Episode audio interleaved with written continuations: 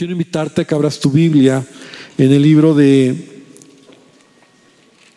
de Génesis, en el capítulo número 29. Génesis capítulo 29.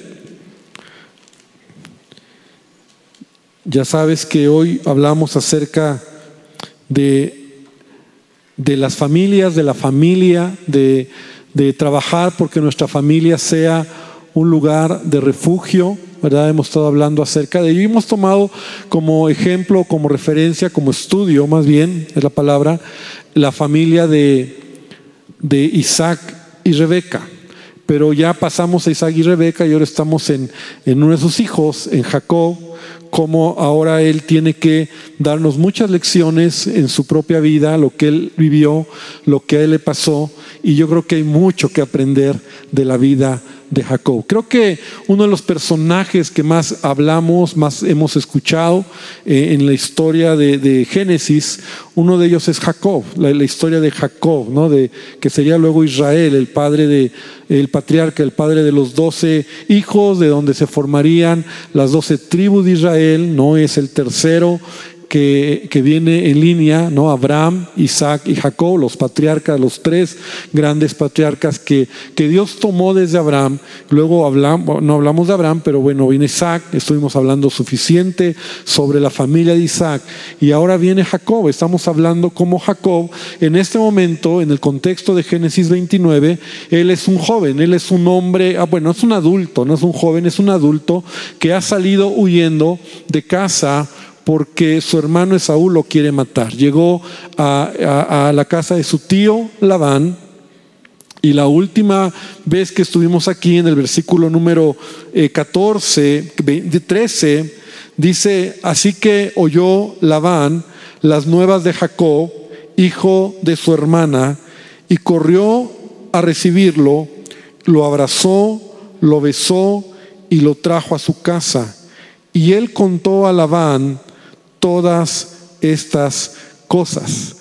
Y me quedé ahí porque yo me imagino que Jacob está contando todo lo que había vivido, ¿no? O sea, a su tío y a su familia, ¿no? Como él desde que nació, ¿no? había, había nacido eh, tomando el calcañar, ¿no? El pie de su hermano Esaú y como la promesa había sido dada a él, ¿no? Donde el menor servirá al mayor, pero como el, y yo creo que todas sus historias, ¿no? Lo que hemos hablado, sus tranzas, cómo eh, le vendió su primogenitura, eh, a su hermano le vendió la primogenitura por un plato de lentejas y cómo engañó a sus padres y cómo su mamá lo vistió o sea, yo imagino que Labán estaba oyendo todo, ¿no? El tío, y acuérdate que Labán es, pues, era como el, el, papá, el mero mero de la banda, ¿no? De los gandayas, ¿no? Estaba oyendo todo esto, como su familia había sido, y entonces dice que contó a Labán todas estas cosas, ¿no? Todo lo que él había hecho, había, había vivido, sus tranzas, sus maneras, y entonces llega ahí y dice la palabra que ahí dice, y Labán le dijo, ciertamente hueso mío y carne mía eres tú, y estuvo con él durante un mes. El tema de hoy, no he titulado, el que la hace, la paga. Ese es el título.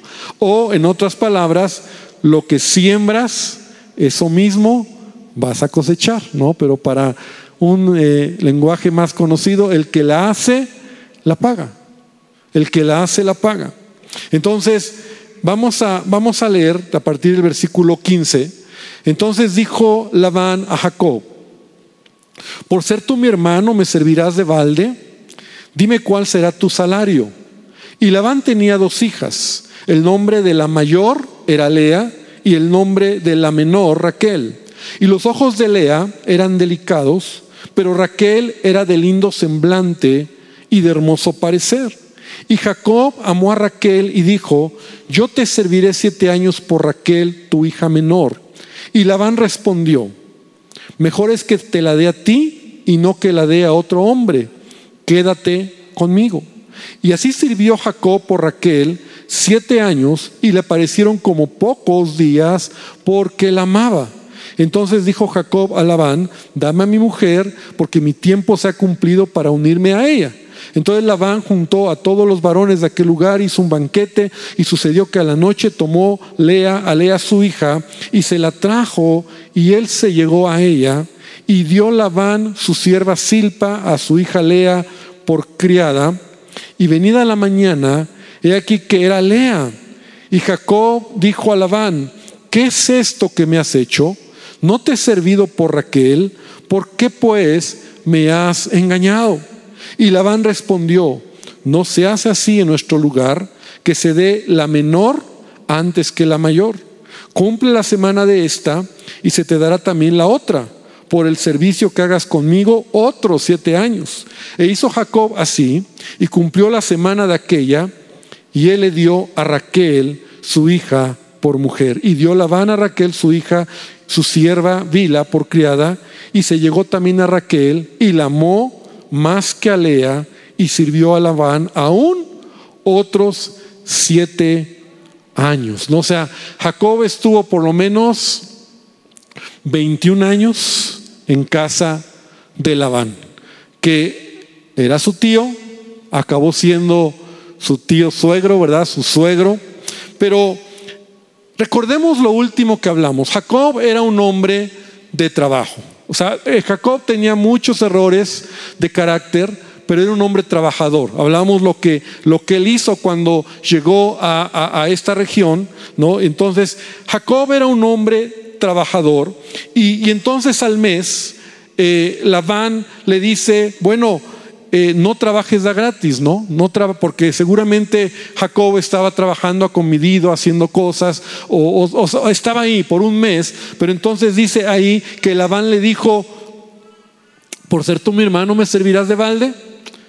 ¿Cuál será tu salario? Y es interesante cómo Jacob, Labán, ¿no? O sea, no, no le ofrece un sueldo, no le ofrece una cantidad, un salario, sino él le dice, tú dime cuál será tu salario.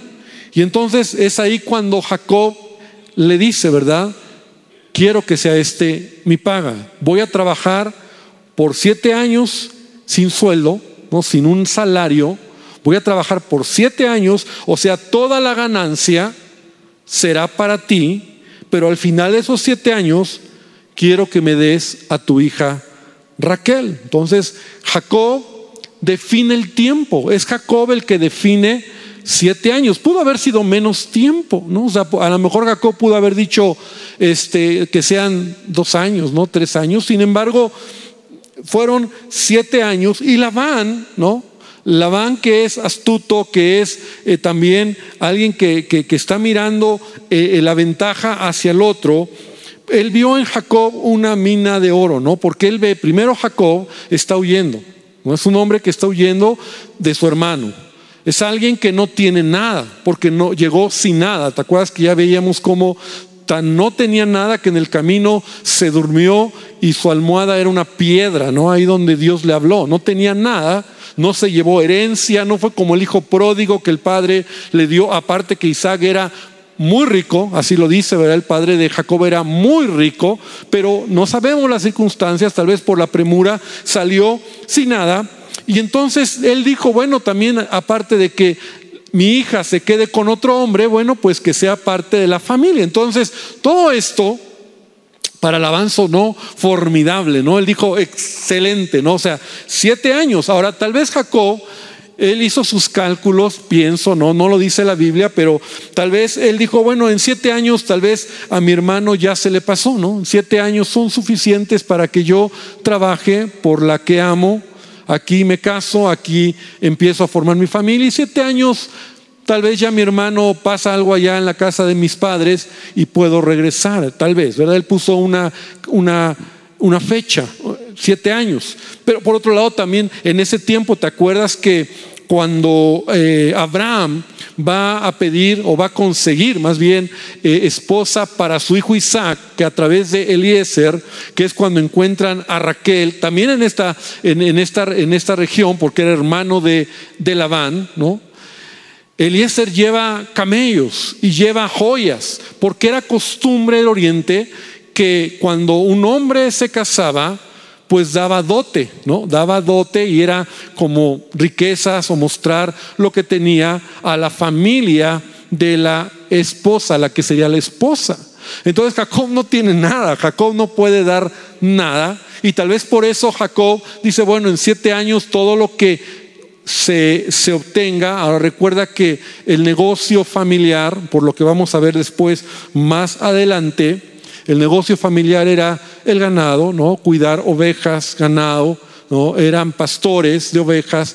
Entonces aquí donde estaba eh, el, negocio, pues en cuidar a las ovejas bien, el que crecieran, el que se multiplicaran, el que estuvieran sanas, el que fueran más fuertes que otras ovejas y de esa manera podías vender el alimento, la lana, la oveja y bueno, ese era el negocio. Entonces, teniendo ovejas sanas, y eso hablábamos la última vez, ¿te acuerdas? Cómo los pastores que vivían en esta región de Arán eran pastores medio flojos, ¿no? Donde todos juntos tenían que mover la piedra para que el pozo eh, tomaran agua y eso les hacía perder tiempo y oportunidad de hacer de llevar a pastar a las ovejas correctamente, ¿no? Eso también muy interesante que lo vimos. Entonces, todo eso, todo eso finalmente para Jacob, ¿no? Era como siete años, siete años tal vez pago parte, lo que sería una dote, siete años mi hermano a lo mejor se calma y dice pues que sean siete años, ¿no? Y, y Labán dice, está excelente, ¿no? Para mí siete años suena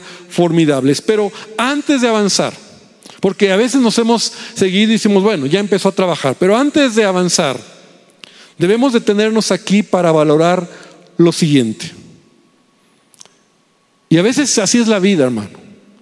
Tienes que detenerte a, preguntarte cuando vas a tomar decisiones importantes en la vida. Pues alto, ¿no? Y sobre todo cuando piensas casarte con alguien. La pregunta es, ¿era la voluntad de Dios que Jacob se casara con Raquel? Porque es a la que escogió. Ahora Raquel era la segunda, la menor. La mayor, la menor, la menor. O Jacob la escogió, como vemos, por ser bonita. Porque la Biblia dice que Raquel era hermosa de pies a cabeza. Así lo dice. Hay otra versión que dice que dice era hermosa en rostro y tenía un cuerpo escultural. Así lo traduce otra versión. O sea, Raquel era una mujer hermosísima. Y entonces Jacob, pues quedó, quedó flasheado, ¿verdad? Ahora, en ningún lugar, y esto es muy interesante, encontramos que Jacob pida dirección de Dios para casarse. ¿Te acuerdas cuando Eliezer va a buscar la mujer para su siervo Isaac? Como él, Eliezer, está en el camino orando, pidiendo dirección y Dios le prospera el viaje. Parece que es igual porque todo parece igual, sin embargo, a este punto, si es bueno detenernos, porque no vemos que Jacob está pidiendo dirección de Dios, solamente la ve y bueno, como hombre, porque así somos los hombres, ¿no? Muchas veces por lo que ves tu vista, ¿no? Entonces, a la más bonita, pues es con ella, pues es la más hermosa. Sin embargo, está Lea ahí también. Y Lea no la escoge, a Lea no la considera, ¿no? Era la mayor. Ahora, esto es interesante, porque Dios tiene un propósito para cada uno de nosotros. Yo, eh, yo sé que hay una gran discusión ¿no? en, un sentido práctico y también bíblico, ¿no? en donde muchos dicen, bueno, Dios, tú escoges con quién te vas a casar, ¿no? o sea, tú eliges, tú buscas y, y bueno, pues tú escoges, ¿no? Solamente cumple con estos principios o parámetros que te ayuden para poder decidir bien, porque lo peor es cuando ya estás del lado donde haces lo que quieres, ¿no? Te estoy hablando, estoy pensando que estoy hablando a alguien que ama a Dios, que quiere hacer las cosas bien, entonces tú escoges. Pero también yo pienso y yo veo que puede ser no solamente que tú escoges, sino que Dios tiene quien, quien es para ti y que Dios te quiere mostrar con quién te vas a casar. Ahora, ¿por qué digo y por qué pienso que no era Raquel la que Dios tenía para Jacob, sino era Lea. ¿Por qué? ¿Por qué crees? Porque no era Raquel. Ahora, Raquel es muy bonita. Ahora, Lea es la menospreciada. De hecho, hay la frase que, que, traduce la, eh, Reina Valera, dice, eh, los ojos de Lea eran delicados. Y sobre, ese, sobre ese punto se ha hablado mucho, porque la palabra original, la palabra hebrea, ¿no? Y me voy a adelantar un poquito. Esta palabra ojos delicados es una palabra hebrea que ha sido muy fácil de traducir, muy difícil, perdón, muy difícil de traducir. Ojos delicados puede significar suaves, débil, claros, ojos delicados. Y entonces hay muchos comentarios, mira, estuve estudiando muchos comentarios y entonces algunos dicen que tal vez indicaba alguna enfermedad en los ojos de Lea, algunos han dicho como extravismo, o sea, como visca, o sea, como mostrando que pues Lea no era bonita, ¿no? Visca, llorosos, pero también se puede entender como que como que lo más bello de ella, porque también lo puedes entender así, ella dice Lea era delicado de ojos delicados, pero Raquel era toda hermosa, ¿no? O sea, como que lo más bonito era los ojos de Raquel, de, de Lea, perdón. O algunos piensan, también hay otros comentaristas que dicen que tal vez los ojos de, de Lea eran ojos, eh, la traducción es ojos claros, ojos débiles, como ojos de color.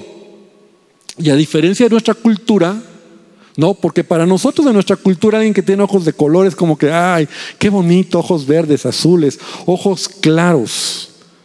Pero en ese tiempo, ojos claros no eran como los más bonitos, sino eran los ojos oscuros, ¿no? Cafés, negros.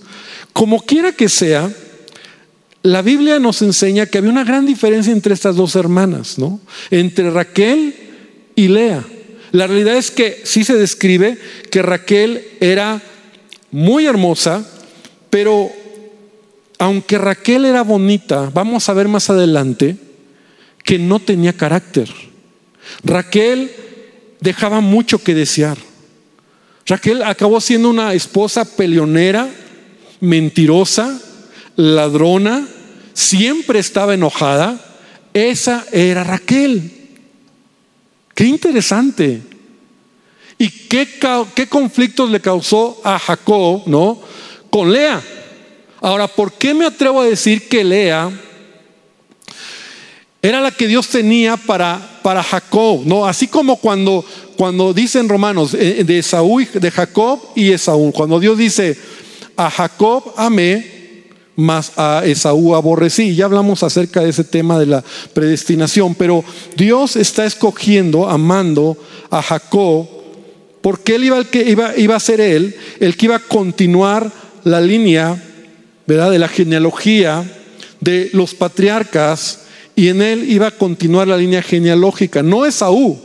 Y te acuerdas cuando Isaac quiere bendecir a Esaú, ¿no? De alguna manera no lo puede hacer pero porque Dios ya había dicho que era Jacob. Ahora, aunque no lo dice la Biblia, yo veo que a quien Dios había escogido era a Lea. Y te lo voy a decir por qué. Porque Lea, los primeros seis hijos, porque los primeros seis hijos de Lea son parte de las doce tribus de Israel. O sea, tiene seis. Lea tiene seis hijos, me estoy adelantando. Pero Lea tiene seis que son Rubén, Simeón, Leví, fíjate, y Judá. Y Judá, ¿quién es Judá? El que de donde nace nuestro Señor Jesucristo. De Judá continúa la línea, ¿verdad? Genealógica de la simiente de la mujer o de Eva, de donde va a nacer David también y muchos más, ¿verdad? Porque tú encuentras en Mateo, en las genealogías, esa línea. Entonces Dios había elegido en su soberanía o sabía que la que iba a tomar ese privilegio no era Raquel, era Lea. Porque Raquel solo tiene dos hijos. Y, aquí nos perdemos porque después de esto viene José, toda la historia de José, que José y Benjamín son los dos únicos hijos que tiene Raquel, con muchos problemas, ¿no? Porque es, es estéril, igual que Rebeca, igual que Sara, ¿no? Es estéril. Ahora, eh, todo esto es interesante, entonces como que nos vamos de, de onda donde creemos que no es importante, sí es importante. Por eso nosotros vemos que ahora Lea es menospreciada,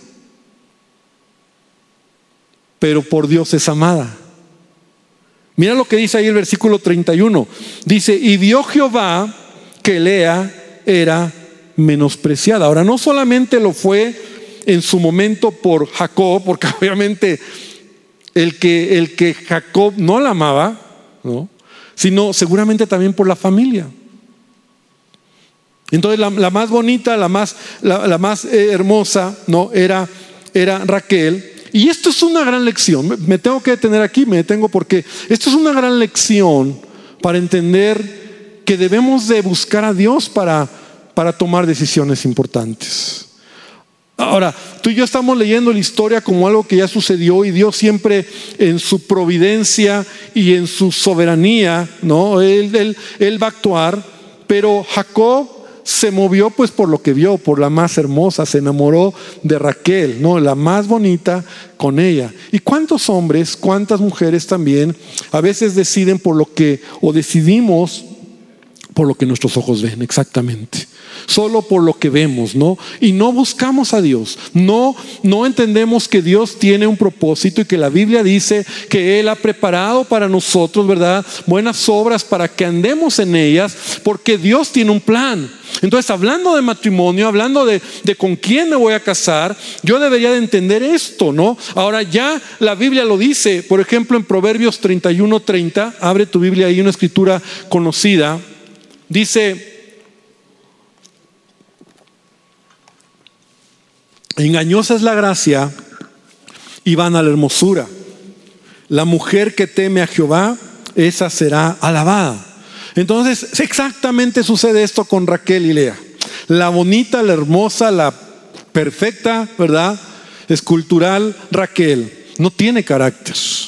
Y Lea, la menospreciada, al final ella va, porque luego lo vamos a ver ahí como los, cada uno, acuérdate que cada uno de los hijos el nombre representaba un contexto que ellos le ponían a sus hijos de lo que estaban viviendo y por eso el cuarto hijo que es Judá dice, y me, adelanto otra vez donde dice el versículo 35, concibió otra vez y dio luz un hijo y dijo, esta vez alabaré a Jehová, porque eso significa Judá, alabanza.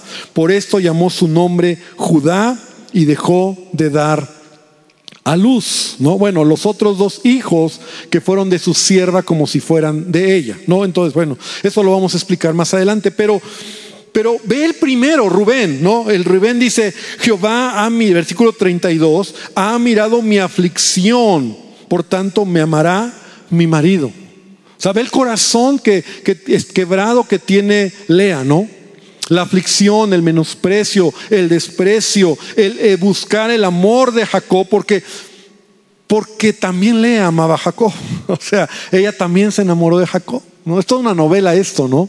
Sin embargo, vemos nosotros cómo ella fue cambiando, fue madurando y al final ella alabó al Señor, ¿no? Y ella es la madre, ¿no? De Judá de donde viene nuestro Señor Jesucristo. Ella está dentro de la genealogía, no Raquel. Esto es muy importante. Entonces, avanzo. Jacob se enamora perdidamente, trabajó siete días, que estaba tan enamorado este cuate, ¿no? Que dice que se le hicieron como pocos días porque la amaba, ¿no? O sea, o sea, trabajó siete años y se le hicieron como pocos días. Yo imagino que iba marcando, ¿verdad? Cada día, cada día cada día, ¿no? Y hasta que ya faltan un mes, una semana, tres días, dos días, un día, ¿no? Y entonces ya le dice a Labán, mañana o ya es el momento donde me des a Raquel, ¿no? Por ella trabajado. Y entonces hacen una gran fiesta, se la da Labán, la hija, a Jacob, se acuesta con ella y al lado de ella está ojos delicados. ¿No? Despertó con ojos delicados, ¿no? No era Raquel. Yo de niño decía, ay, ¿y cómo no se dio cuenta, no? Yo sé que muchos dicen, pastor, a ver, eso, eso es... No, pero fíjate que estudiando sí es interesante porque la cultura y la costumbre de ese tiempo ayudó mucho a este engaño. A este engaño que Labán, ahora, ¿qué hizo Labán? Engañó a Jacob.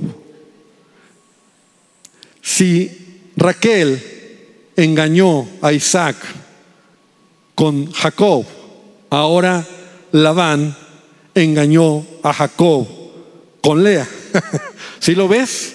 Entonces, ahora los dos eran así, ¿no? Ahora, primer lugar, en la cultura, y, es importante mencionarlo, ellos no eran novios. O sea, es importante entender la cultura en ese tiempo. O sea, ellos estaban comprometidos. De hecho, el noviazgo no es, es una invención de, de estos últimos, pues no sé si decir siglos, pero no es algo que se acostumbraba antes.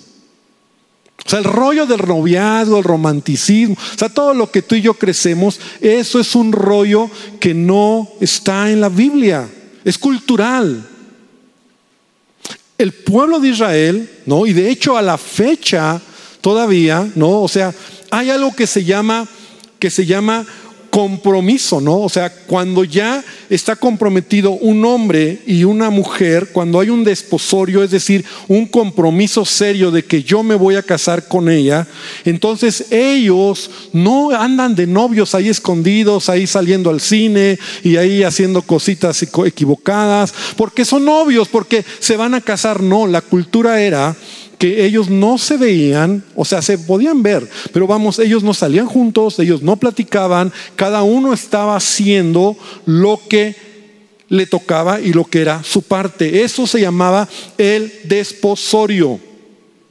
Rápidamente te pongo otro ejemplo. Cuando José y María están desposados, ellos eran judíos y están desposados, o sea, comprometidos ya para casarse, ellos no están de novios. Tan es así que cuando el ángel le dice a María que está embarazada, María no llega con José.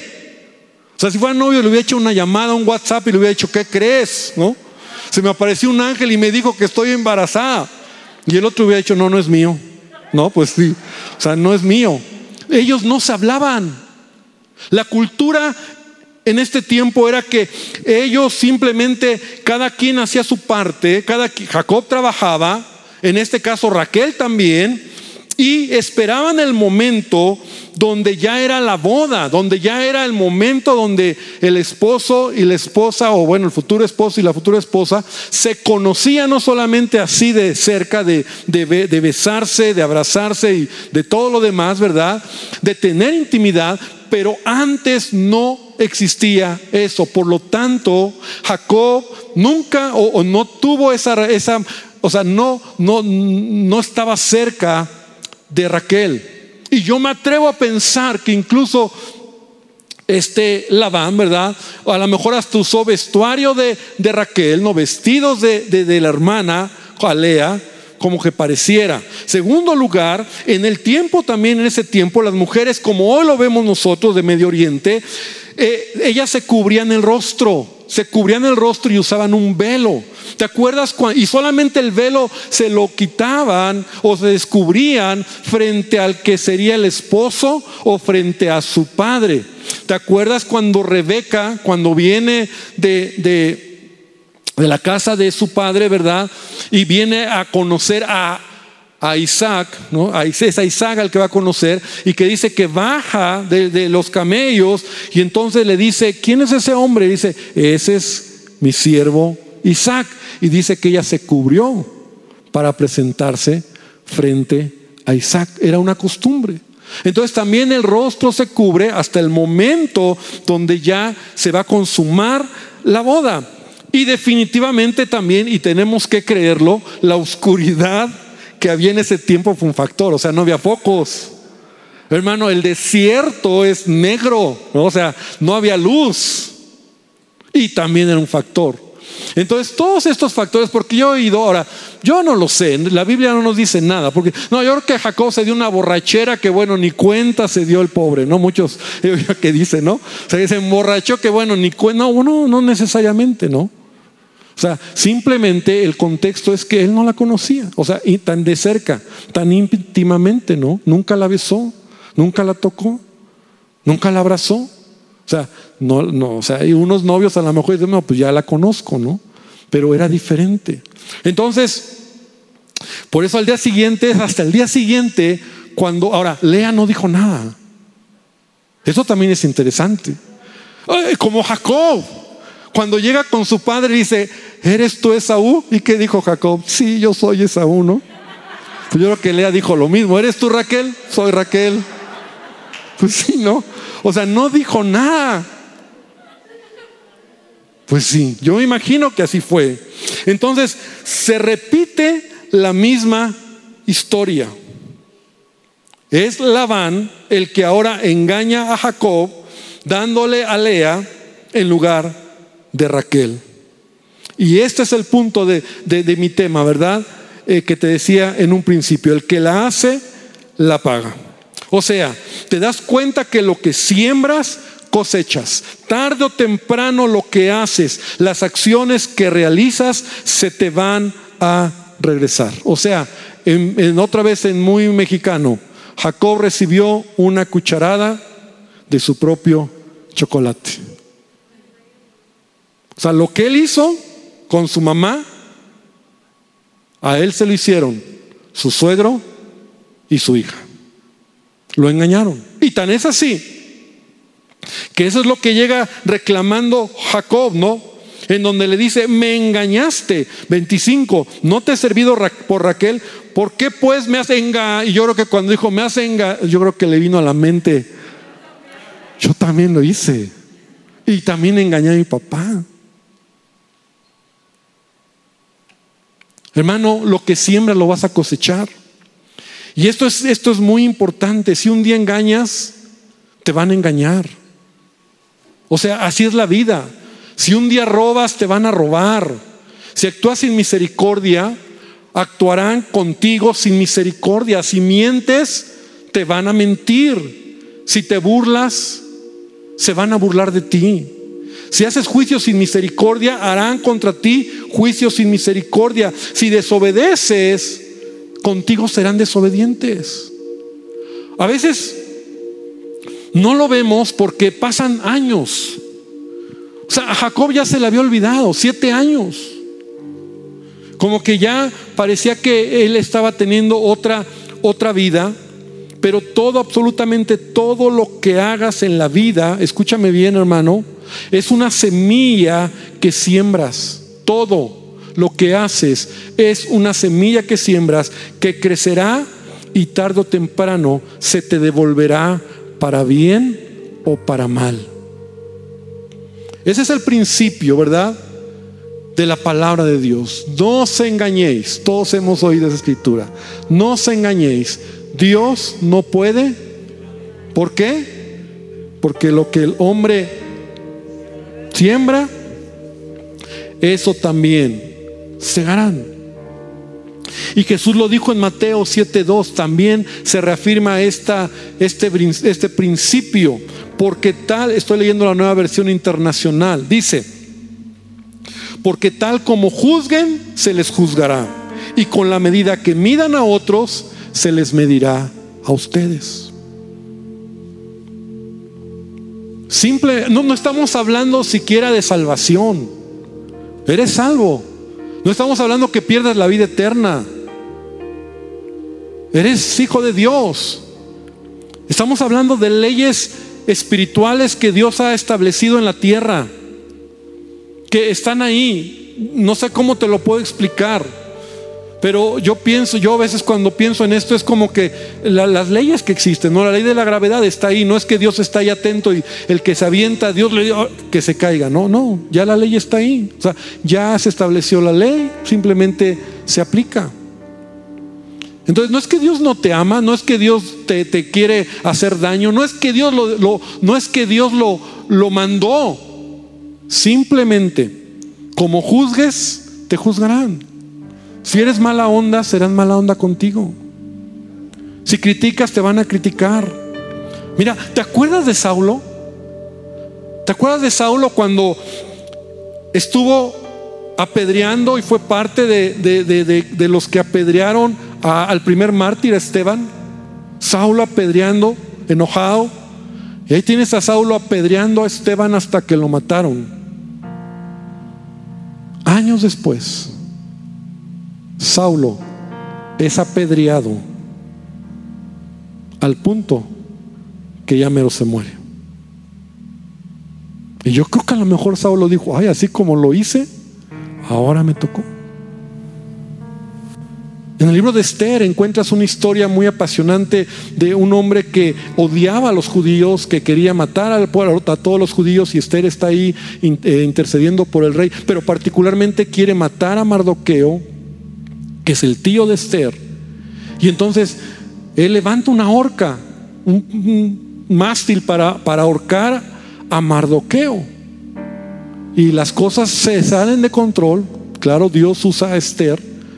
Y la horca que él pone para matar a Mardoqueo, la usan para matarlo a él. Es el rey el que dice, Mardoqueo, vas a la... ¡Ay, hay una horca que pusieron ahí! Ah, pues la aprovechamos. ¿Te acuerdas de David? Cuando se acostó con Betsabé, cuando mató a su esposo. Oh, Dios lo perdonó. Pero a partir de ese momento la vida de David, la familia de David fue afectada, la cosecha fue muy difícil. Su familia nunca se apartó la espada de su casa, una de sus hijas de David fue violada por un medio hermano de ella o hijo, los dos hijos de David, pero medios hermanos, un hijo que le quiso robar el trono. O sea, la vida, hermano, es una ley que va a suceder tarde o temprano. El que la hace, la paga. Por eso debemos de cuidar y esto tenemos que aprenderlo. Creo que creo que debemos de caminar con esa conciencia. Por eso antes de hacer un juicio, antes de, decir, y creo que a mí me ha ayudado, yo a veces, yo digo, mejor no digo, mejor no juzgo, mejor, mejor me callo, porque, porque tengo hijos, porque tengo familia, porque soy humano. Porque cuando tú lanzas la piedra, pues a lo mejor va a tardar 10 años, como Jacob fueron 7 años, y, y le llegó por eso cuando, cuando llega con, con Labán enojado, ¿por qué me hacen Ay. Y como que Labán le dice, pues no te dije, no te dije que aquí primero se casa la, la mayor y no la menor. ¿No te dije? Pues si no te dije, pues ya lo sabes, ¿no? Y entonces él tiene, ahí, ahí es el trato de Dios. Ahí empieza el trato de Dios. Bueno, todo desde el principio. Pero esas enseñanzas te pegan. Porque hay veces donde tú dices, ¿por qué? Me ha tocado ministrar gente. Es que ¿por qué me hizo? Y es que y cuando tú le casas la onda y le dices, a ver, brother, pero tú eres igual. Entonces, cuando te cae el 20, que tú también hiciste lo mismo en algún momento, entonces no te enojes. Es un trato en tu vida. Cambia mejor. Pero amaba tanto a Raquel, porque sí la amaba, que entonces decidió trabajar otros siete años porque estaba enamorado de ella. Entonces dice, cumple la semana de ahora de Raquel y también se te va a dar y el servicio que hagas conmigo otros siete años. Y entonces, cumplió la semana y le dio a Raquel por mujer. Vemos ya al final del capítulo 30 cómo entonces los primeros hijos que nacen de Lea, ¿no? Son de Lea, porque Raquel es estéril. Entonces eso empieza a molestar a Raquel y empieza a, a revelar su carácter, ¿no? A enojarse con su hermana. Pero entonces Lea, que es la que Dios amaba o que Dios de alguna manera, pues, pues ella era la que Dios tenía, va avanzando y con esto concluyo.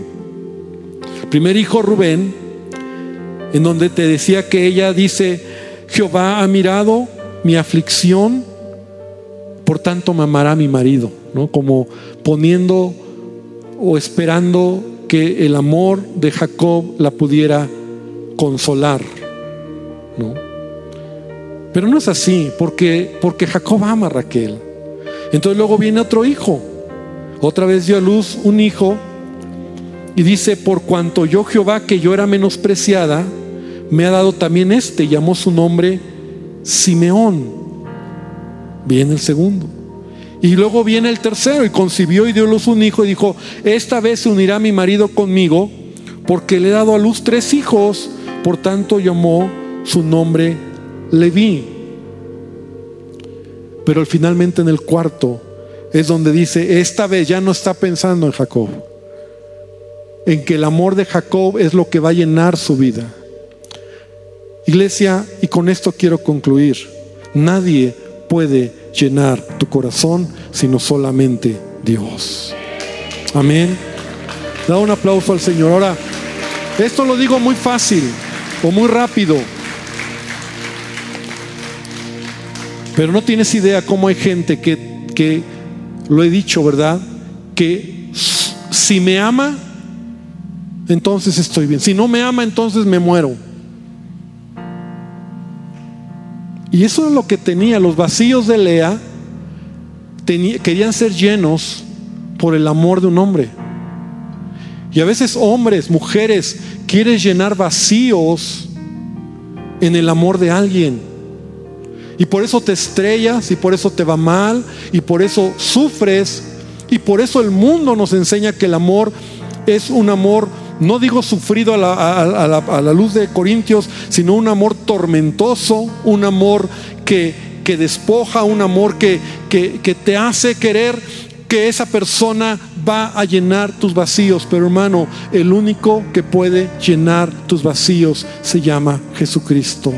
Y cuando Jesús llena tus vacíos, entonces puedes amar a tu esposa, puedes amar a tu esposo, a tus hijos, puedes amar a la gente que está a tu alrededor, pero si alguno de ellos falla, escúchame bien, si alguno de ellos falla, si alguno de ellos decepciona, si alguno de ellos te paga mal, si alguno de ellos está haciendo las cosas equivocadas, si no has puesto en ellos el 100% de tu corazón y está en Jesús, tú podrás seguir adelante porque Jesús está contigo. Y debemos de entender esa verdad, porque a veces somos como Lea, ¿no? O sea, eh, por un hijo, ya dos hijos, tres hijos me dará una mejor dote, cuatro hijos, finalmente Judá se convierte en el Señor, es mi alabanza. Ella se convirtió mejor en una adoradora, porque eso significa Judá, alabanza, adoración. Se convirtió en una mujer que adoró al Señor. Y todavía Dios le añadió, o en la línea de ella, aunque fueron de su sierva, y eso lo vamos a hablar siguientes miércoles, dos más, ¿no? O sea, de los doce, seis fueron de, de, Lea, más una mujer, Dina, también fue de Lea, seis más una mujer, y de, y de, y de las siervas, ¿verdad? Fueron, fueron los demás hijos. Raquel solo tuvo dos, cooperó con dos. También vamos a hablar sobre eso la semana o cuando toque sobre las varias esposas, ¿no? Porque ve Jacob, pobre, ¿no? Si con, con una no es difícil, imagínate con cuatro, cinco, seis. La poligamia no es el plan de Dios. No es el plan de Dios y lo vamos a ver. Muy bien, iglesia, vamos a orar para terminar, el tiempo ha pasado, pero yo espero que te lleves esta enseñanza lo que siembres vas a cosechar, el que la hace la paga, tarde o temprano. Si tú fuiste mala onda, te va a pasar a ti. Va a suceder, pase un año, diez años, veinte años, va a suceder. Mejor camina en los principios de la palabra de Dios. Mejor ama, perdona, ten misericordia, no hagas juicio, no juzgues, no critiques. Mejor quédate callado, mejor aprende a ponerte en los pies de otro y decir, pues mejor no digo porque aquí el que, el que no cae resbala, ¿no? Entonces mejor aquí con cuidado, porque el que piensa estar firme, como dice la Biblia, mire que no caiga. Mejor vamos a llevárnosla tranquila, mejor vamos a hacer las cosas bien. Y por el otro lado, si eres amoroso, si eres perdonador, si eres íntegro, si eres obediente, entonces eso lo vas a cosechar en tu vida. Eso lo vas a cosechar con tus hijos, con tu casa, con tu familia. Mira qué tremendo cómo a veces los, pasan años para que algo lo veamos. A lo mejor un, un hijo no se da cuenta que es mala onda con sus padres y el padre muere y el hijo es mala onda y tienen que pasar a lo mejor 70 años, 50 años para que ese hijo ahora sea un anciano y coseche lo que le hizo a su padre. Nada en esta vida queda sin regreso. Por eso, ama, cuida, atiende, procura, haz las cosas bien, porque a lo mejor cuando seas viejito dirás, ¿por qué, hijo? ¿Por qué, hijo? Y te vas a decir, híjole, porque yo así fui con mi papá. Señor, esta noche entendemos que este es un principio que muchas veces lo hablamos, es parte de de, muchas enseñanzas porque, porque está claro en tu palabra. Lo que siembro, cosecho. Señor, y lo vemos en la vida de Jacob, y a lo mejor muchas veces lo hemos visto a través también de esta historia desde otro punto de vista, pero hoy yo te pido que esta verdad o estas palabras, revelaciones, toque nuestro corazón al entenderlo desde un contexto familiar, porque hemos venido estudiando desde atrás, desde, Isaac, cómo esto va afectando a las siguientes generaciones. Y yo te pido que tú nos ayudes a, a entender y a nunca olvidar que lo que sembramos o lo que hacemos, una actitud, una palabra, una acción, es una semilla que plantamos y que tarde o temprano la vamos a recoger, a cosechar en el camino. Puede tardar días, a veces puede ser muy rápido, a veces puede tardar años, pero jamás una acción, una palabra, una actitud, una decisión jamás quedará sin retorno, sin regreso. Porque con el mismo juicio que juzguemos, seremos juzgados. Con la misma medida que midamos, nos van a medir. Por eso decidimos cuidar nuestro corazón y entender que este tipo de tratos tú los has permitido para cambiar nuestra vida. Pero que aprendamos por las buenas y no por las malas. Bendice a tu iglesia en el nombre de Jesús. Amén y amén. Que Dios les bendiga, hermanos. Buenas noches.